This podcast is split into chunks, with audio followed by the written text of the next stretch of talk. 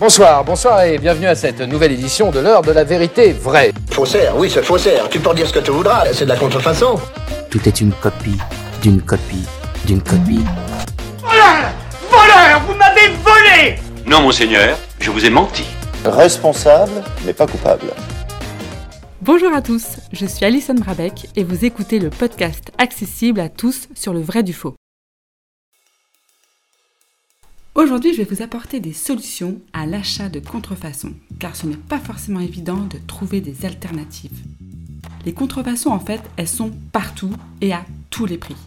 Donc c'est vraiment très facile de se meubler entouré, avec des guillemets évidemment, des plus grands designers à des prix mini.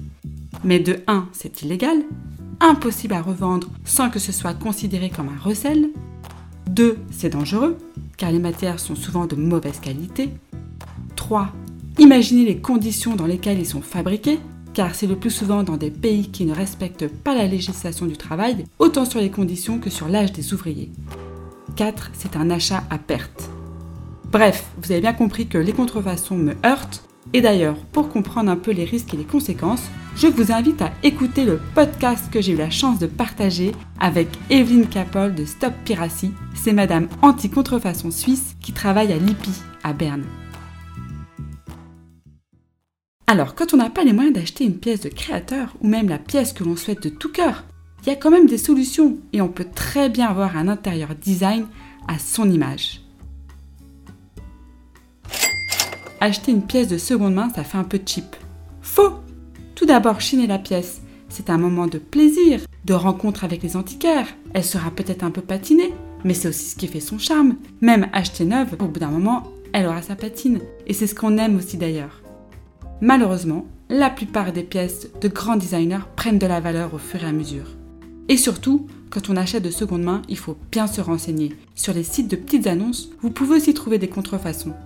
Donc, acheter en seconde main, super idée, mais regardez bien la cote des pièces avant et surtout bien se renseigner sur leur provenance. Revendre ses anciens meubles pour se faire une petite cagnotte. Vrai? Du coup, d'où l'intérêt de les conserver et d'en prendre soin? Ou autre d'ailleurs, des habits par exemple que l'on ne met plus.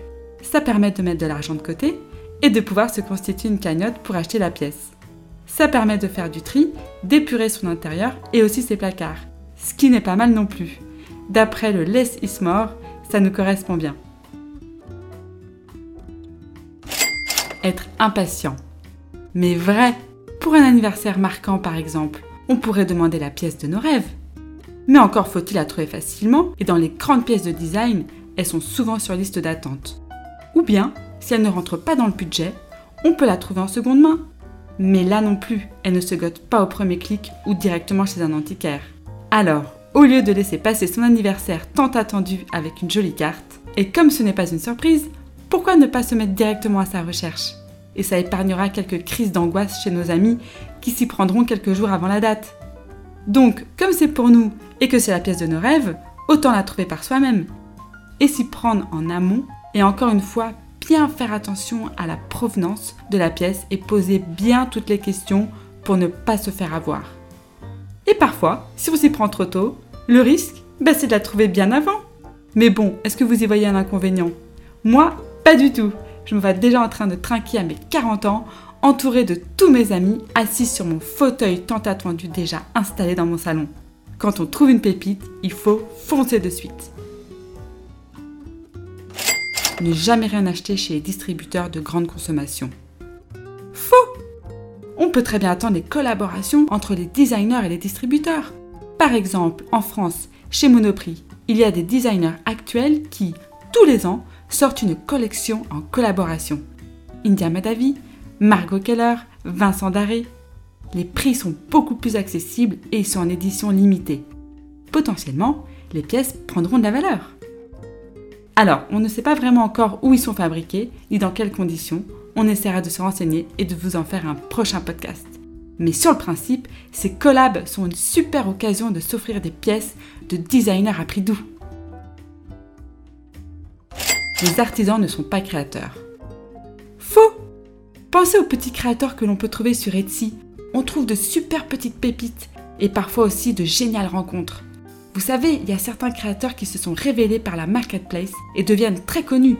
Les prix augmentent en conséquence et on en revient aux pièces chères. Alors dès que vous trouvez une pièce trop chouette sur Etsy, n'hésitez plus. Elle est peut-être pas encore connue et un jour elle vaudra peut-être de l'or. Faire une pièce soi-même. Mais vrai Les DIY Que j'adore m'inspirer des photos Pinterest et les faire moi-même ou les faire par un artisan. Évidemment, si on en revient au fauteuil IMSS par exemple, c'est sûr que ce n'est pas possible. Il vaut mieux le mettre sur une wishlist. Mais par exemple pour ma maison, je m'étais inspirée d'une bibliothèque new-yorkaise et je l'ai faite réaliser par le menuisier. Bon, et en fait avec le carreleur aussi électricien, car je voulais qu'elle soit illuminée de l'intérieur et que ça reflète sur les pierres derrière. Mais ça coûte quand même 10 fois moins cher que de la commander. Pour les miroirs aussi, les tables, vous pouvez 1 en trouver sur Pinterest, 2 même trouver les DIY sur cette plateforme. C'est génial, les autres ont déjà expérimenté pour vous. Pour résumer, on peut se créer un intérieur avec une déco pointue, avec une pièce de designer qui sera mise en valeur. Les intérieurs épurés permettent de les faire ressortir les pièces présentées. Les DIY et de la déco chinée. Voici la fin de cet épisode. Merci pour votre écoute. S'il vous a plu, n'hésitez pas à le partager sur vos comptes Instagram, LinkedIn, Facebook. Il pourrait servir à d'autres et ne pas se faire avoir. Ou plus simplement nous poser des questions dans les commentaires pour les prochains et voir même si vous êtes très très sympa, des étoiles pour nous motiver à continuer. Allez, à très vite pour un nouvel épisode du Vrai du Faux.